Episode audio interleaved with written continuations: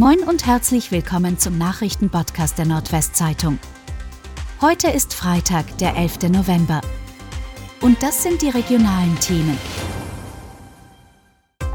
Angeklagter gibt Schüsse mit der Armbrust in Bremerhaven zu.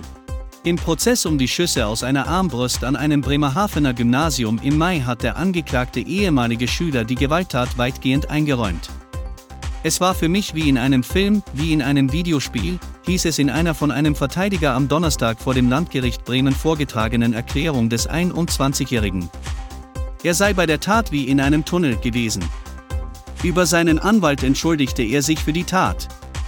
Die Staatsanwaltschaft wirft dem Angeklagten vor, bei der Tat am 19. Mai einer Schulbeschäftigten mit der Armbrust in den Oberkörper geschossen zu haben. Als die Frau flüchten wollte, soll er ein weiteres Mal auf sie geschossen haben. Das Opfer wurde lebensgefährlich verletzt. Minister kündigen Unterstützung für Kliniken an.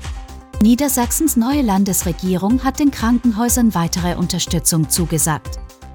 Vom Bundesgesundheitsminister sowie der Ministerpräsidentenkonferenz gebe es das klare Signal, dass insgesamt 8 Milliarden Euro für die Kliniken mobilisiert werden sollten, um ihnen bei der Bewältigung der gestiegenen Energiekosten zu helfen, sagte Niedersachsens Gesundheitsministerin Daniela Behrens von der SPD am Donnerstag beim Krankenhausgipfel in Hannover.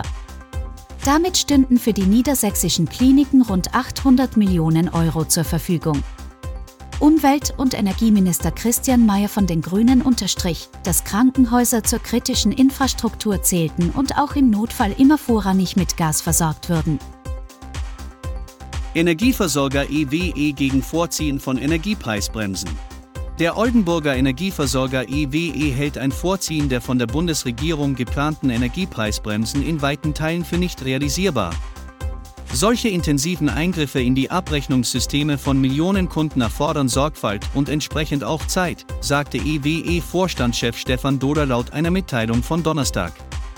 Eine Einführung der Strom- und Gaspreisbremsen zum März 2023, wie von der Gaspreiskommission empfohlen, hält Doder dagegen für realistisch, aber herausfordernd.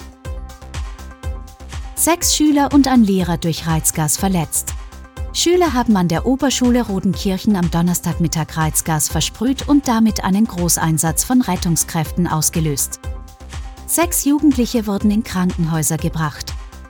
Ein Lehrer kam ebenfalls mit dem Pfefferspray in Kontakt, verzichtete aber auf eine Behandlung in der Klinik. Gegen die mutmaßlichen Täter hat die Polizei Ermittlungen wegen des Verdachts der gefährlichen Körperverletzung aufgenommen. Dreharbeiten zu neuen Sörensen-Krimi haben begonnen.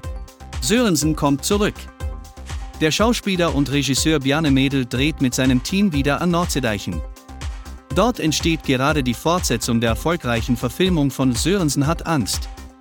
Die Dreharbeiten für den zweiten Fall des Kriminalhauptkommissars, der seinen Vornamen nie nennt, haben in dieser Woche in den Landkreisen Friesland und Wesermarsch begonnen. Das teilte der Norddeutsche Rundfunk am Donnerstag in Hamburg mit.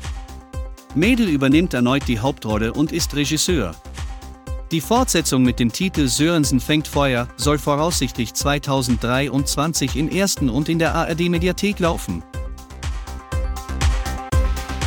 Und das waren die regionalen Themen des Tages. Bis morgen!